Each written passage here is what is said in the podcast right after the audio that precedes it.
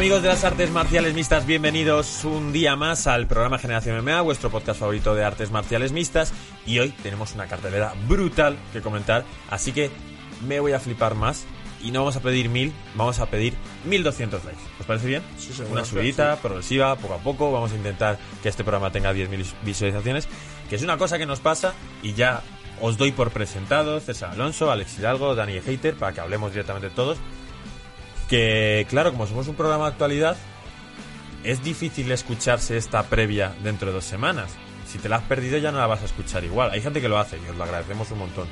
Pero claro, solo les damos de viernes al sábado noche para ver el programa. Y entonces las visitas tienen que ser todas de tirón, si no pierde valor. Bueno, eh, que aseguro que alguno va a venir y va a ver, el va a ver la esto después para criticar, Para criticar. Si, si hemos acertado no hemos acertado. ¿No decías que Michael Chandler era imposible ganar? Eso va a pasar seguro. Tenemos un cartelón y lo vamos a hacer de arriba abajo, es decir, de lo fuerte a lo más flojito, a lo más anecdótico. Eh, ya hemos dicho lo de los likes, así que vamos a ir directamente con una pelea por el título que ninguno podría esperar hace un año, pero que ahora tiene mucho sentido, aunque hay peleas que quizás le tendré más. Dustin Poirier decide coger la pelea del dinero y deja a Michael Chandler para pelear contra Charles Oliveira. Así es. Eh, pues bueno, yo antes de nada quiero decir una cosa, Jendretsky. ¿vale? Espera, a ver. Estaba Eh, muy calladito, Dani. He hecho los deberes, Lo estaba ¿vale? preparando, estaba Vale, preparando. porque ya que el mejor analista es un lacayo no lo hemos conseguido, pues hemos tenido que tirar de, de traductor de Google, O ¿vale? sea que para esta broma, para lo que te has ido fuera a la calle ahora mismo entre programa y programa. Exactamente. Vale. A ver, he hecho alguna cosa por medio, pero no queda bien que lo diga aquí en público. Aunque es algo que hacemos todos, ¿eh? Eh, bueno, eh, otra cosa. ¿A qué se sí. refiere? La Ponedlo en los comentarios, como dice César. Es que me ha, me ha quedado como, digo, no le voy a decir yo que he ido al baño para que no se piensen que es un drogadicto o algo y me da la sensación de que ha Ah, no, no, "He hecho no, yo de no, droga". yo no soy drogadito, eso es para Ah, ricos. vale, vale, vale. Yo no- ah, bueno, a ver, a lo que íbamos. Sí, Michael Chandler. Michael Chandler en concreto es uno de mis peleadores favoritos. Eh, me gusta mucho su estilo, me gusta su personalidad, su carisma y, y estupendo. Eres muy fan de él, ¿eh? Muy fan, muy fan, me gusta mucho. Y bueno, Charles Oliveira, al final es una cosa que yo lo más destacado que, diría de él es que es un tío, a mí eh, me recuerda, o sea, pues lo puedo comparar con Jorge Masvidal, en el caso de decir, es un tío que de repente, de tener uno, de ser un peleador que que tal, que bueno, a tener una, una racha de victorias, a ser un peleador bastante, bastante significativo eh, en, la, en la temporada, ¿no? Es un tío que a lo mejor hace un tiempo nadie pensaría que está peleando por el título. Yo vi como una foto en Instagram que decía, eh, antes de 2016, por poner una fecha, un récord en MMA o en peleas de 10-8 o así. Sí, sí, no dabas un Desde duro por ese él. momento ha perdido una pelea o dos, ¿sabes? O, o Mm. incluso va con cero. Sí, es, la- no dabas un duro por él y ahora está peleando por el título y peleando por el título con muchos argumentos. O sea, Para no- mí favorito. Yo solo digo que el récord ha empezado a cambiar cuando se ha teñido el pelo de blanco. Ole. Yo solo digo eso. Yo digo otra ¿A qué cosa. peluquería vas? Yo he pensado en tenerme el, el pelo blanco, porque siempre vacilo a la gente que lo hace y lo he pensado, digo, voy a hacerlo yo esta vez. Eh, depende de cuántos comentarios y cuántos likes pongáis. ¿quién eso es. necesita? Puede ¿Quién ser, puede ser que lo haga. O sea que, chavales, eh, aplicaos. ¿eh? Si me convence vuestro número de likes y de comentarios, me teño el pelo de blanco. No, pero pide una cifra. Claro. Eh, a ver, pues yo, yo lo siento, Gonzalo, tú has dicho fliparte, pero a mí me parece que te has flipado muy poco. Yo quiero 1500 likes. No 1500 qui- likes y te tiñes el pelo blanco. 1500 likes, no 1200, 1500. Vale, ¿y si dan 1505 likes para de dar golpes a la mesa? Eh, eh, vamos a esperar a que los den. bueno, sigamos. Eh, bueno, sí, eh, lo que decíamos, claro, nadie da un duro por Oliveira. A ver, y con razón, ¿no? Porque al final es un récord que no es para un- una persona que disputa. El, no es para, es para un gatekeeper más que para un que para un favorite. Entonces, pues nada, estoy sigo dando golpe, lo hago sin querer. Eh, me voy a Encima, estar como quieto. llevas más peso en las manos de lo normal. Es Por, que yo lo no sé menos, por qué por lo Gonzalo- menos no le da con el anillo. Claro. No sé, es que no sé por qué Gonzalo me ha cambiado de sitio, tengo mis sospechas, sé que es para estar más cerca de mí, Ay. pero pues, de hecho, para ya con el pie. Eh, bueno, ya, nos ponemos a esto, que hemos venido a esto, ¿no? Madre mía. Menos mal que venía calmadito, menos mal que venía calmadito, Bueno, me ha ¿eh? despertado. Joder. Bueno, sí. eh, yo la pelea, ¿cómo la veo? Pues lo que decimos, eh, lo que estábamos comentando. Es un, es un peleador que ha tenido una evolución muy positiva, muy significativa. Yo, para mí, la- tal vez una de las más significativas del año, porque como es un año tan raro, pues cómo catalogamos eso. Y, y me parece un tío bastante completo. No sé si, no sé vosotros qué opináis del estilo que tiene. Yo opino que es un tío que tiene eh, un pateo variado, unas rodillas efectivas. Tiene látigos en la pierna, ¿eh? Sí, y ti- tiene, tiene buen boxeo largo, eh, no tiene un boxeo como el de Steve Poirier, pero tiene su boxeo largo, es un tío que tiene buena capacidad de derribo y es un tío que tiene bastante nivel de suelo, no sé cómo lo veis vosotros. A mí me flipa, Oliveira tiene algunas de las sumisiones más guapas que he visto. Un Kalfenleizer en, en UFC que no se ve casi nunca. Tiene unas transiciones de Jiu-Jitsu brutales y luego es que encima no va, eh, no va cortito con los puños. Es que pega fuerte, pega largo, las patadas igual y entonces mola un montón verle. A mí me gustan mucho todas sus peleas y mm, es verdad que años atrás pues estaba ahí como que tal y cual yo no sé qué le pasó en su vida que dijo no sé se pondría lo a dicho, entrenar como loco, de blanco, se sintió Goku. Le dieron 1500 likes y... se hizo Super Saiyan y la, y la está liando muy parda. Entonces, pues mira, mm, yo creo que sí se merece el cinturón. Me gusta que la gente perseverante al final eh, coja los frutos de lo que se ha estado trabajando toda una vida y para mí se lo merece. Ojo, Michael Chandler también, pero a mí me mola la historia de Oliveira. sí. A mí también me gusta mucho Oliveira y no es porque Dani diga que me parezco a él, es porque la verdad que me parece un chico muy creativo en el suelo y también bastante creativo arriba. Antes se le comparaba bastante con Tony Ferguson Sí. y yo creo que ahora mismo es una versión 2.0 de Tony Ferguson tal como están ahora mismo. Entonces yo creo que en el suelo yo creo que puede hacer bastante, bastante. A Oliveira le... lo que tiene con respecto... No sé si, sí, te voy a decir mejor. De Tony Ferguson es una cabeza más amueblada. No Sí. recibes un puñetazo directo en la cara y das una voltereta como hace Claro. Ferguson. Es, es un atleta más estable. Tony Ferguson es más showman, que mucho más showman que Oliveira. Es, un- es más serio. De todas formas, por otro lado, Michael Chandler, hay un conflicto ahí. Yo porque soy muy fan de él, ¿no? Pero hay un conflicto. Es decir, mucha gente pensará, este tío acaba de llegar y de repente, ala, que viene de otra, de otra promoción que tampoco... O sea, es verdad que es- puede ser la número dos del mundo, pero que hay un abismo, realmente hay mucha diferencia. sí, sí. Yo Y- creo que no es la 2 para mí, ¿eh? Para mí es One Championship la 2. bueno, pu- puede serlo, pero quiero decir, si no en la 2, en la 3 o la 2 y medio, están ahí, ahí con Sí. One. Eh, y depende en qué categorías de peso. Entonces, pues, habrá gente que Y dirá... sobre todo con el veladón que han dado eh, la semana pasada, con Michael Venom Page no quedando de nuevo, Juan Archuleta perdiendo contra Petis, eh, Rambel Johnson, ¿quién más se cayó? De, se cayó... Ah, bueno, Joel Romero se caía contra Rambel Johnson. Ya. o sea, bueno, veladón. Sí, la verdad es que eh, por eso digo que habrá gente que a lo mejor tenga sus reservas. Yo creo que es un peleador que ha demostrado el nivel que tiene. Es, eh, es muy muy buen peleador. No es a lo mejor tan completo como Oliveira, porque el estilo de Michael Chandler es más de un boxeo derribo eh, gran pound. Es un tío más, un poquito más, ya digo, que hace menos eh, alarde de, de habilidades. Pero bueno, que al final es un tío muy competente y que y, y con un juego bastante bastante bueno y bastante efectivo. Eh, a mí me parece un tío de puta madre, me parece un tío majo, un tío pues eso, de su familia, de su niño, su mujer, un tío que va a lo suyo. También es verdad que me gusta que es un tío que si le tocan los cojones tampoco es un moñas, ¿vale? Porque ha tenido sus historias y es un tío que tampoco ha echado para atrás, tampoco es un tío que le da igual todo. Pero a mí me parece un tío muy centrado, muy trabajador. Eh, y no sé, yo creo que es un tío que se merece el título tanto como Oliveira, aunque a lo mejor haya gente que piense que como lleva menos en la tal y ha llegado como de rebote, por así decirlo, que de repente, a la pim pam, ya estás. Yo no sé qué opináis de eso, de por qué le han metido ya por el título. Quizá por eh, porque le ven como próxima superestrella, como que le ven que, que mueve números en las redes como para ser una Yo- próxima tío, estrella o Yo creo, Es un poco- se es me un acaba de la ¿eh? cabeza, imagínate que puede ser por lo siguiente, la división está muy jodida. Él viene, cre- muy jodida, no, perdón, muy complicada, Claro. de, que, de que tiene un nivelón. Y él llega y de pronto noquea a alguien a quien no le esperas que le noquee está fácilmente, tal, y dicen, si le dejamos pelear contra esta misma pelea, por ejemplo, contra Charles Oliveira, fuera de la pelea por el título, no tiene tanto valor si pierde, pero si pierde peleando por el título, ya le hemos metido entre contendientes al título. Ya es un nombre más que cada cual que pelee contra él se pega contra un ex retador del título. Claro, pero- pero- le posicionas muy arriba. ¿Y por qué eh, te interesa eh, posicionar tan arriba a alguien que viene de otra liga?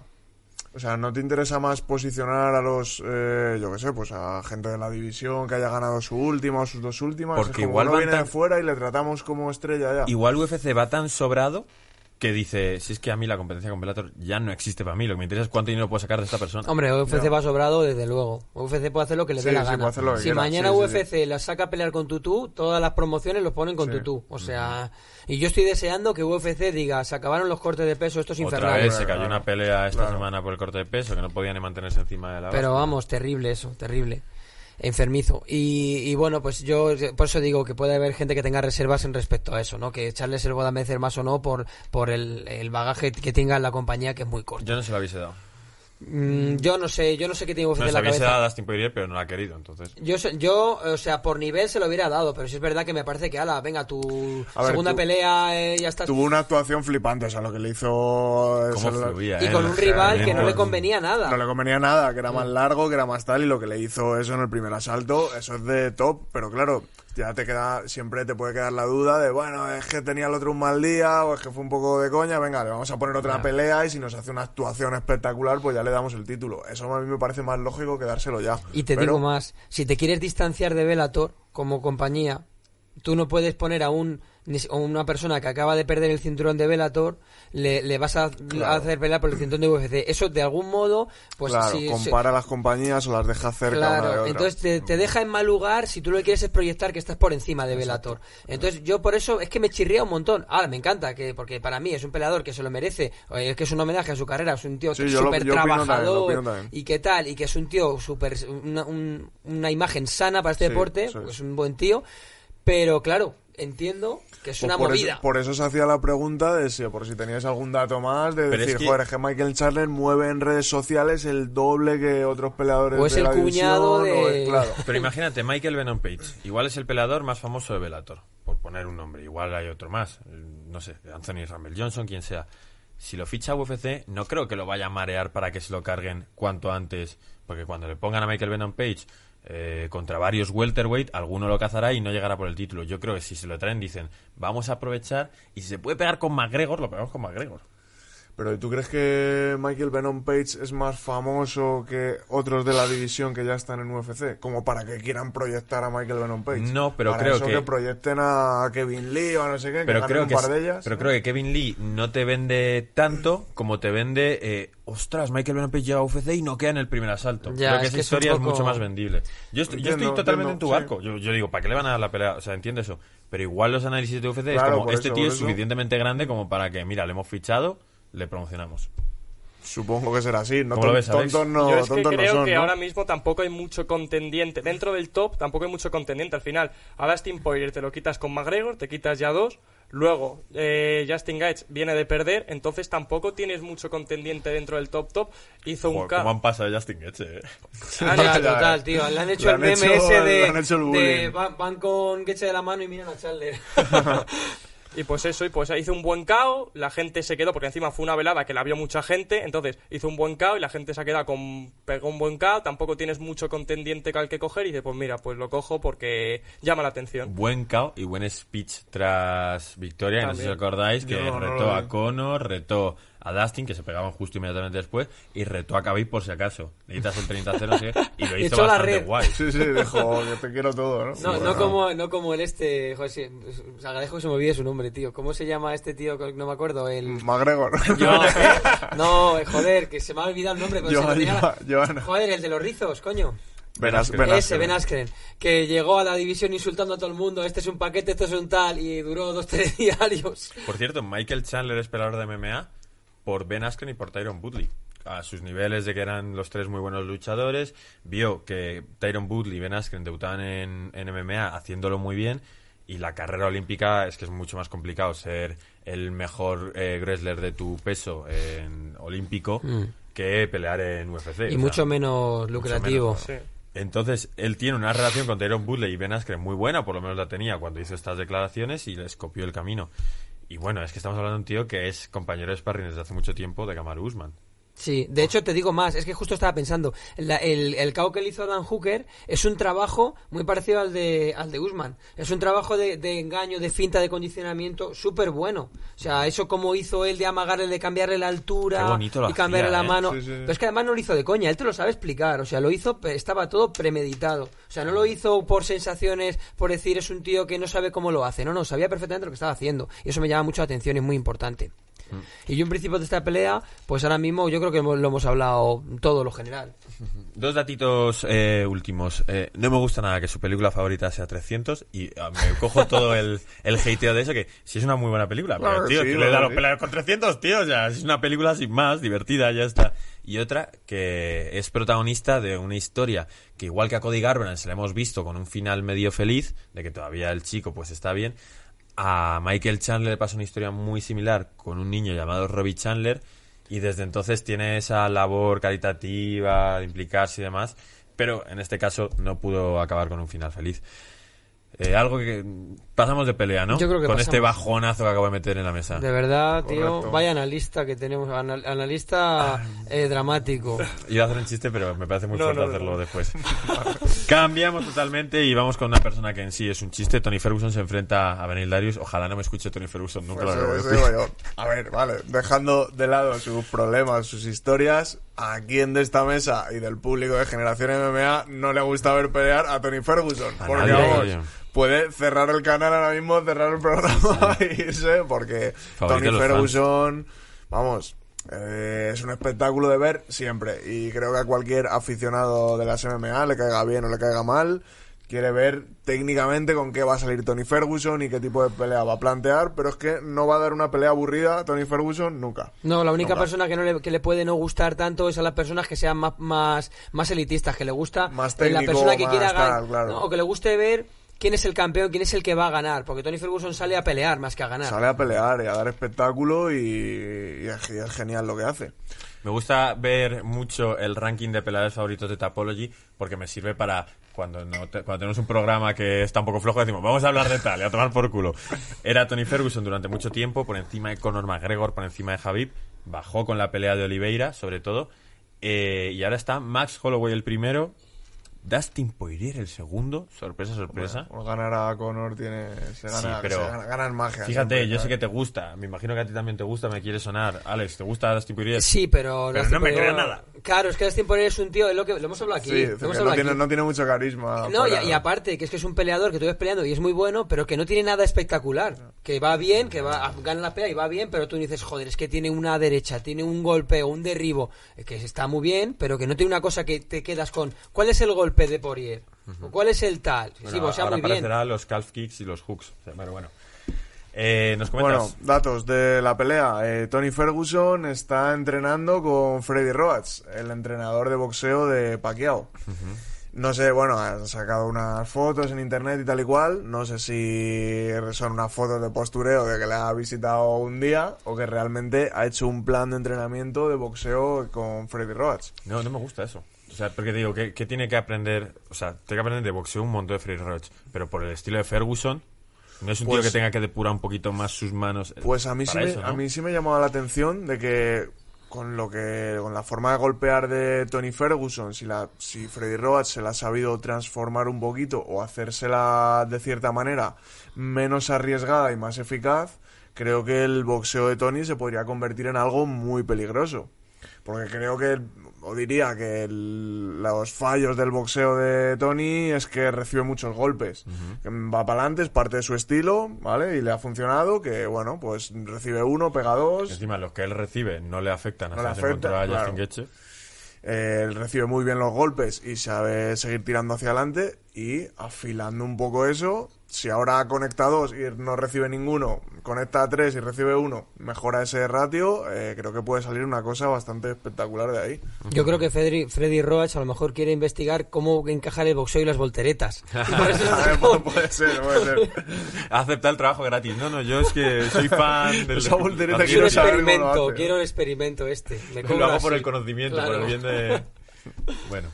Eh, más datos, pelea contra Benil Darius, que no hemos dicho nada todavía, y creo que merece también el crédito y que hablemos de él, que bueno, entrena en Kings MMA, pues con Verdún, Rafael Dos Años, etcétera, y viene de seis victorias consecutivas. que- Peleador muy querido también. Que no es que poco. No es poco, que no es poco en esa división, eh, haciendo buenas actuaciones y, y entonces creo que tiene lo que hay que tener para por lo menos plantarle cara a Tony Ferguson. Veremos qué pasa, no sé qué opináis vosotros. A mí me hace gracia que Beneil Darius es una de las pocas personas peleadoras a las que le he visto hablar de cómo perdió una pelea en la calle Sí, era muy joven. bueno. Él empezó, él empezó a entrenar deportes de contacto, artes marciales, como queráis ver, con 18 años. Eh, entonces no, él pues a esas edades o antes le pasó este problema y perdió. Tuvo un problema en un cine, tal, no sé qué, salieron, a la- a- vamos al aparcamiento, todo, imaginaos muy los, los Simpson. o películas Rompiendo las reglas. Claro. Literal, aparcamiento rompiendo las reglas. Y cuando iban a empezar la pelea, el otro creo que le metió una patada en la nariz. Y lo que. O sea, él cuenta la historia como lo que debieron ser 30 minutos, para mí fueron 30 segundos. Porque yo me acuerdo que enseguida llegó la policía y tal. Hombre, la policía se llegó, tenía que haberla montado, no va a estar por ahí pasando. Pero, o sea, que me parece muy loable por su parte. Pero también me hace mucha gracia que, que le llaman de vez en cuando doctor eh, entre sus compañeros, porque cuando le pasó este, esta pelea, le- se le movió la nariz un montón, se la rompió y tal. Entonces tuvo que esperar en el hospital tres horas y cuando llegó al doctor dijo, ah, sí, crack, y se la colocó, que es lo que te hacen, te la rompen y te la colocan. ¿Qué pasa? Él dijo, ¿cómo que cada vez que se me rompa la nariz voy a tener que esperar tres horas? Entonces Rafael Dos Años en un sparring le jodió la nariz y dijo, yo no me voy a esperar tres horas. Empezó así, pam, se la puso él a sí mismo. Claro, estaba súper cagado. Tío, dos años, o sea, dos años decía, ¿qué has hecho? ¿Qué has hecho? ¿Qué has hecho? Hostias, pero te ha quedado bien. Entonces, a partir de ahora, él se arregla la nariz siempre con que cualquier médico le va a decir, no hagas eso en tu vida, Hombre, no lo hagas claro. tú, tío. Lo- vete al hospital y esperas tres horas, pero él hace croc y se la coloca. Y esto es lo que se Pues debe nada, pues muy, muy buenos datos. Yo, yo estaba pensando que debería pedir la revancha con ese en el parking. A ver qué pasa ahora. ¿Y se, se acordará esa persona de que pegó a Darius? Imagínate, imagínate que estaba viendo ahí las peleas y dice, pues ya se le he pegado. le he pegado. A lo, mejor, a- a lo mejor es como yo, que no se queda con las caras ni con los nombres y dice, este tío me suena de algo. Su cara encaja con mi pie. Y pues el último dato, como análisis más o menos técnico, que esto viene siendo, o puede que sea, en la, la clásica rivalidad de Striker contra Grappler. En teoría, sobre la mesa. Sí. A ver, pues explícame un poco eso. Porque en teoría creo que uno de los puntos buenos de Benil Darius sería derribar a Tony. Claro, Y pero eso es lo que Tony- hablamos, el suelo de Tony. Pero Tony yo le veo muy grappler también, ¿eh? Claro. Mm, Como, para, como para quitarle el título de grappler en la pelea. Yo le veo menos grappler que Benil Darius. O sea, Tony tiene un grappling, no sé, como espectacular o muy vistoso, pero tampoco le veo derribar y dominar con gran ampao a la Tony gente. no busca el suelo, Tony no te busca la pelea al suelo, salvo que te vaya a coger la pierna o algo de eso. O sea, Tony se lo pasa bien arriba y Benel Darius te suele llevar al suelo. Pero claro, tanto ahí como decir striker contra grappler, César, Yo, si, yo sí si veo. se te ha ido, se te ha ido. No, tío. no, yo veo, yo veo que. ¿eh? Hola, tira. Hasta, estaba subidito. Hostia. Es que desde que he vuelto a entrenar ya me Claro, creo, claro, vamos. Hostia, efectivamente. desde que es el pegón del gimnasio ya, claro. Yo creo que sí que pueden ir las estrategias de cada uno y de su equipo, sí que pueden ir por eh, A nivel derribar estrategia, contra seguro. pegar. Mientras que Darius eh, esconda bien la entrada, no como con Barbosa, que se la pilló pero bien pillada. Y le vino un flashback de, aquí- de un aparcamiento. de- Menuda rodilla la que se comió. Tremendo, ar- arte puro. Eh, hemos hablado de Barbosa, así que íbamos a hablar antes de otra pelea, pero si te parece hablamos Me de Barbosa. perfecto. Alex, Barbosa, ¿contra quién se Barbosa enfrenta? pelea contra Shane Burgos y he estado viendo y en sus últimas siete peleas tiene Barbosa dos victorias y cinco derrotas y Burgos cinco victorias y dos derrotas. O sea, lo Cuando a tienen, priori curioso. podría parecer muy favorito Es Barbosa, muy ¿no? po- a- lo es muy poético. Claro, también te miras el récord de Barbosa y ves contra quién ha peleado y dices, vale, a lo mejor tiene un poco de sentido que haya perdido esas peleas. Lo que más me Sí, ha... pero Shane Burgos también ha ganado a, yo sé, no a esos niveles, pero ha ganado a Cub Johnson, a Marwan Amirkani, quiero decir, son gente buena las que ha ganado Shane Burgos. Sí, hombre, pero no es Khabib. No, no, no. claro. Gonzalo, si has metido la pata. Gonzalo, recógete, Gonzalo. Vamos a dar un golpe de estado. César, saca la pistola de agua. Vamos a sentarnos aquí. Aquí Gonzalo lo que va vuelve, aquí rebota todo, macho. A ver si te doy una muy gorda y te noqueo y ya se acaba. No, venga, que no quiero más frentes. Alex, tú lo que quieras, dime. No, lo, a ver, lo que más me llama la atención de Barbosa es que es un peleador muy creativo, que pelea muy bien con las piernas y, pues, por ejemplo, contra Darius el rodillazo que le pegó fue espectacular. Creo que es un peleador que eso, que parece, es una persona que está muy calmada, que está muy tranquila, pero en un momento de repente explota. Y en el momento en el que explota te pega un golpe impresionante. ¿Eres muy fan de sus patadas? La verdad que es uno de los peleadores de Muay Thai que más me gustan. Ujú. Edson Barbosa, eh, menuda leyenda. A mí me gusta mucho. A mí me parece que demostró algo muy importante con la pelea con Khabib. Eh, cuando después de estar sufriendo como un gorrino, porque le hizo sufrir muchísimo Khabib. Al final de la pelea te saca una patada en giro súper potente sí, sí, y súper peligrosa, aun estando reventado. Eso merece, merece muchísimo reconocimiento. Eso es para ver, imagínate, pues eso, cuando está bien, te saca un golpe que te puede hacer un KO espectacular. Fíjate ¿no? si le puede haber noqueado, Sí, sí, reven- sí. si le llega a dar, Si le llega tal como estaba. sí. Hostias. Pues a mí me da la sensación de que yo le pondría favorita a Saint Burgos, ¿eh?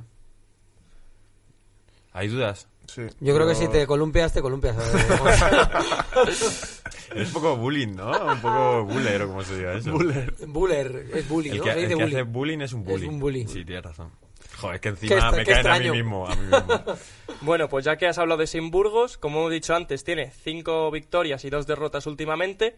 Y es un peleador que, igual que decimos que Barbosa es muy bueno con las piernas, me parece muy bueno con los puños. Sí. Y es muy bueno con los puños, pero no es un boxeo típico. No es el típico boxeo de tengo las manos arriba, no. Es un boxeo de tengo las manos abajo, te voy atacando con las manos abajo y de repente, de, un, de las manos tenerlas abajo, te lanzo un jab arriba o una derecha arriba que no te la esperas. Es lo que pasa normalmente con los peleadores que tienen las manos bajas, que al tenerlas bajas, en el momento en el que las suben, no es el mismo ángulo.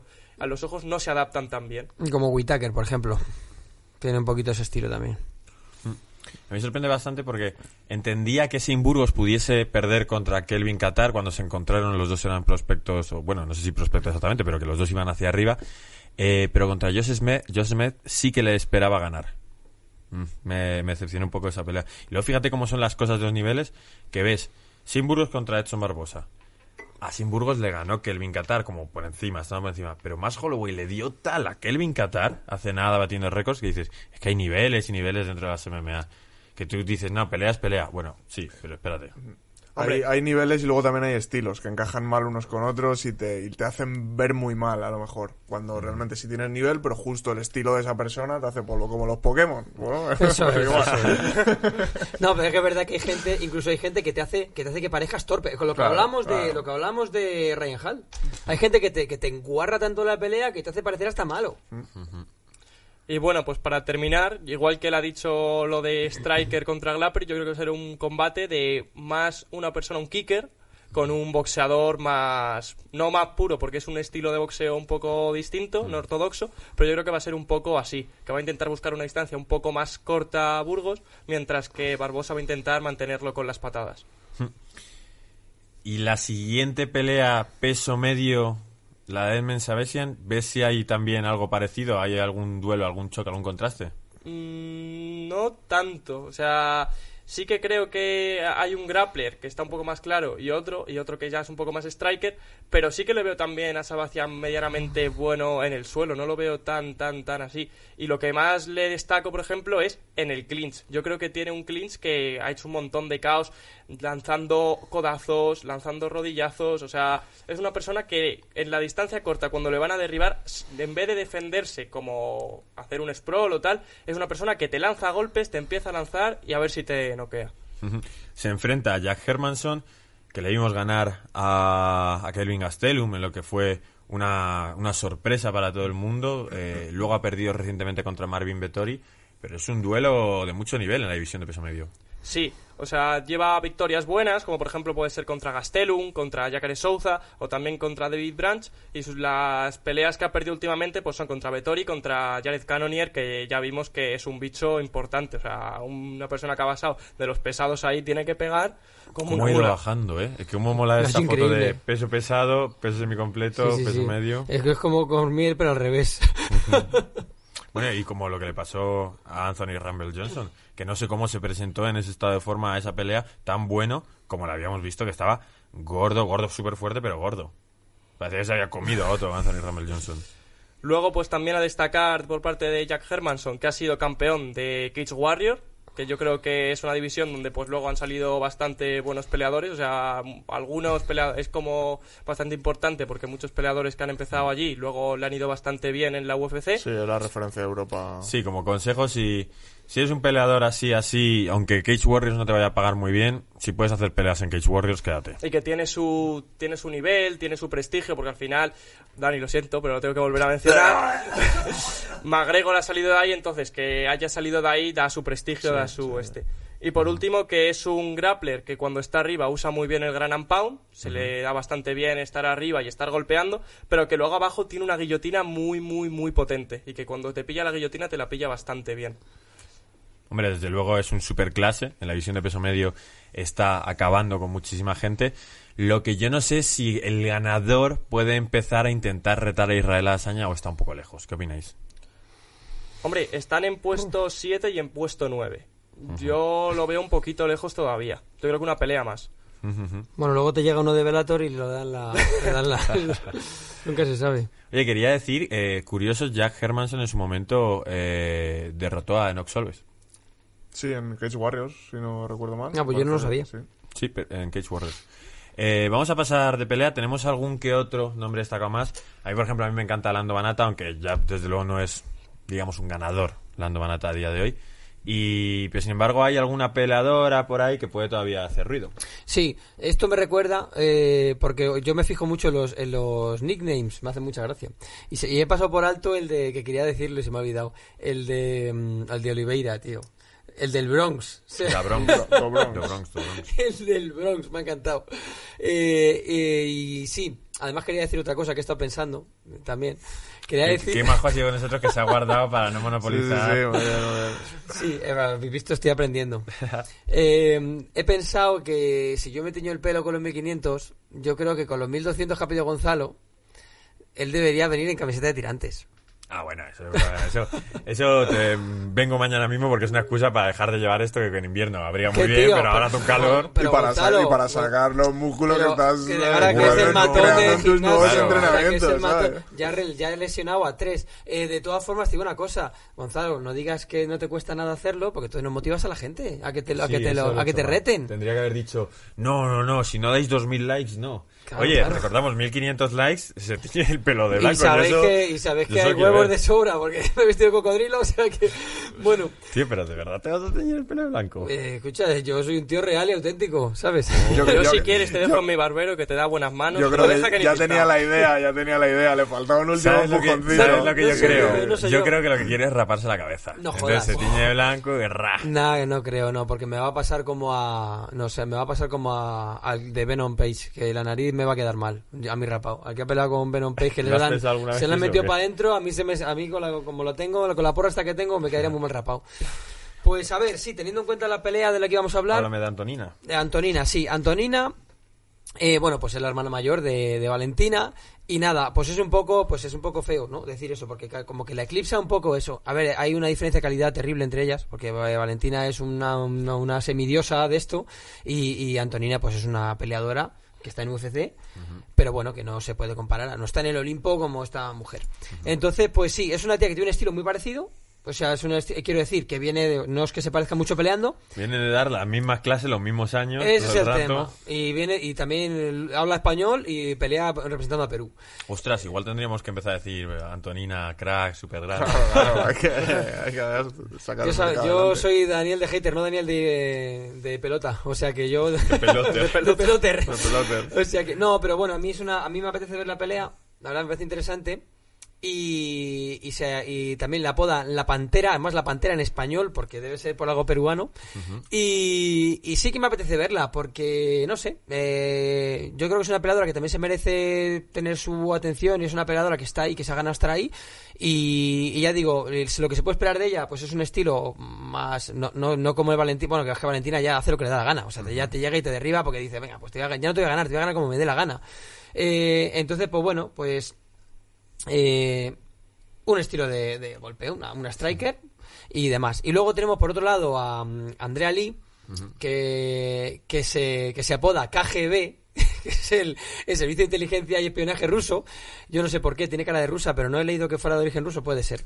Eh, y que lleva lo de la hoz y el martillo y todo en su ropa de pelea de otras promociones más antiguas. Yo no sé por qué, lo tiene muy. Y es como una chica de Texas que va con sombrero, es rollo cerrone, pero en chica. Yo lo hubiese llamado la cowgirl en vez de la KGB, pero yo no sé qué historia tendrá con. con ¿Cómo le gusta el tema de los nombres? Todo eso siempre tiene como un mote nuevo. Sí, a mí me gusta Da- esa cosa. Daniel de Motter. De Motter.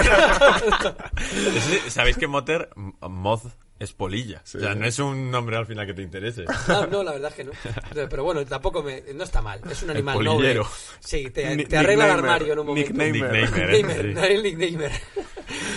O el que ponía el mote en el colegio. Bueno, pues eh, lo que digo, es una chica que, pues eso, que tiene el rollito ese de cowboy, que si sale con los caballitos, cuidándolos con su niña, pues eso. Pero que luego es una chica que mm, ella se define a sí misma como una peleadora de Muay Thai y Brazilian Jiu-Jitsu.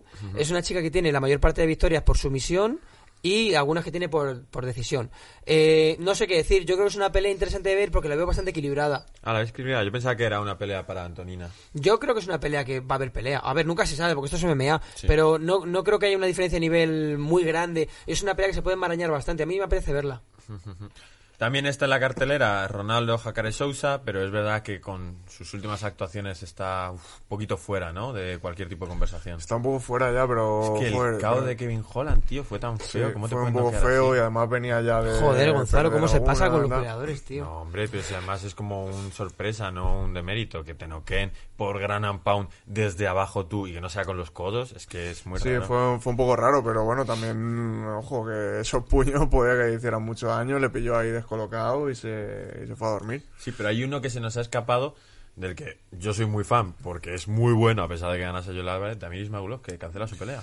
Pues eso parece, la verdad es que no he visto la noticia exactamente ni el motivo, pero sale sale en Tapology como cancelada, pero Movida luego la pos- que viene, ¿no? pospuesta la semana que viene. Puede ser No tengo ni idea. tontería, no sé. No he visto, igual es algo de por el COVID o visados o lo que sea. No he visto, ni, he buscado y no he visto ninguna noticia, ni ninguna nota de prensa, ni en inglés tampoco, así que yo creo que ha sido reciente esto, habrá sido de esta tarde a lo mejor o algo Puede, así. puede ser el visado, porque él es ruso. él- o sea, él para viajar de dentro a afuera, o sea, yo cuando viajé a Rusia necesité visado. Y de hecho, eh, yo creo que Ismagulov no ha peleado en Estados Unidos todavía, ¿no? Con UFC o sí, o me equivoco yo. No lo ha sé. peleado en Europa Yo- con Joel, no, la otra que hizo, no. no. Yo creo que no. Entonces puede ser un tema de eso, de que no hayan resuelto alguna historia. Puede ser, eh, iba a ser una pelea interesante. Para mí, Damir Ismagulov puede crecer bastante en la división. Yo le veo como Es uno que de los. Es que es un maquinón. Es que hace, todo, es- hace es que es un maquinón. O sea, eh, y creo que iba a dar mucho que hablar. Bueno, veremos si el fin de siguiente pues tiene ¿Quieres pelea. dejar una pequeña perla de conocimiento sobre él, ya que... has- Pues ya que, ya que como buen lacayo me lo había preparado, Ey, ¡Qué bien trabaja mi César! quería dar como dato de Damir Ismagulov, es que para mí es la definición de MMA. Es mezcla todo, hace todo bien, sabe hacer de todo, te saca una patada voladora y un derribo de lucha, y luego en el suelo tiene jiu-jitsu, tiene boxeo largo, hace todo bien, y eso mola, mola verlo, me gustan los peleadores así. Eh, que, que no sepas por dónde te van a salir en la pelea y que veas que pueden hacer todo o muchas cosas muy bien. Y para mí Damir encaja con, encaja con ese dato. Le damos el tratamiento San Pierre, ¿no? Le damos el... Sí, sí, sí, incluso un poquito más amplificado porque realmente Damir es que yo he visto sus peleas en el M1 y tal y saca patadas voladoras Sí, de las de Edson Barbosa sí. y luego te hace un clean un derribo de lucha con un double underhook perfecto, no sé, a mí me, me gusta bastante. Y como dato, pues que ha ganado a dos españoles también, Damir, así que aunque nos guste, pues queremos revancha. A Joel Álvarez y a Javi Y a Javi Fuentes. Fuentes, que Javi Fuentes tengo que decir que es un chico súper duro, es un peleador muy duro, con muchísimo corazón. Y, y Javi Fuentes, yo, yo le recuerdo decir, nunca nadie me ha pegado tan fuerte como este tío. O sea que para que Javi, que es un tío durísimo, diga eso, a, ojito, las piñazos que tiene que dar el, el amigo Imagulov. Es que si no me equivoco, esa pelea, lo mismo fue otro que también le ganó a Javi. Es que una precisión, la de Damiris Magulov, de colocar la mano Sí, en el momento, sí. pasarla por encima o por debajo de Es un uf, asesino. Increíble, increíble. Bueno, yo creo que nos hemos quedado con un buen programa, ¿no? Un buen análisis, largo, con un montón de datos, anécdotas y demás. Recordamos, yo he pedido 1200 likes, pero la apuesta ha subido a 1500 si queréis ver a Dani Hater con el pelo blanco, que es una cosa que... Dani, ¿qué, qué edad tienes, tío? Yo tengo 29 años. Te has librado por nada de no poder hacer eso. Porque vamos, teñir de pelo de blanco con 30 hubiese sido ¿Y cuánto te crees que tiene Oliveira? Bueno, pero él es una estrella de la UFC que tenía que promocionarse A ver si el cuero cabelludo de la gente de UFC es distinto. O sea, le preguntaremos a Joel si ha experimentado un cambio en su pelo o, a- o a Ilia o a... Tienes toda la razón. Nosotros nos vamos a despedir. eh, si a nadie se le queda nada por decir. Ah, sí, quiero decir una cosa. antes Es que lo te estaba notando y digo, ¿cuándo, cuándo, cuándo? ¿Qué pasa aquí? Tremendo call de Michael Venom Page el otro día, ¿eh? Sí, sí. Tremenda circular que le cogió exacto, no midiéndole la distancia y le metió un patadón en la cabeza increíble. Eso fue por no medirle más la distancia del otro peleador. Ya está, ya me queda gusto. correcto, muy correcto, sí señor. Es verdad que... ¿Quién dirías que es tu peleador favorito? A mí mi peleador favorito hoy, pero en cuanto a nivel de pelea me gusta mucho Stephen Thompson. Sí, pero luego en cuanto a armar un poco me gusta Israel Adesanya. Vale, vale, vale. Es que pensaba que iba a ser como le pasa a Álvaro, que como Álvaro conoce un poco más a, a Michael Venom Page, pues es ultra fan. Bueno, se ha acabado el programa. Nos vemos la semana que viene. Dadle a like, comentar y todo eso. Y Chao. quedaos con el apellido, que ya habéis visto cómo He lo dicho dice chao. Google. Chao, chao, chao.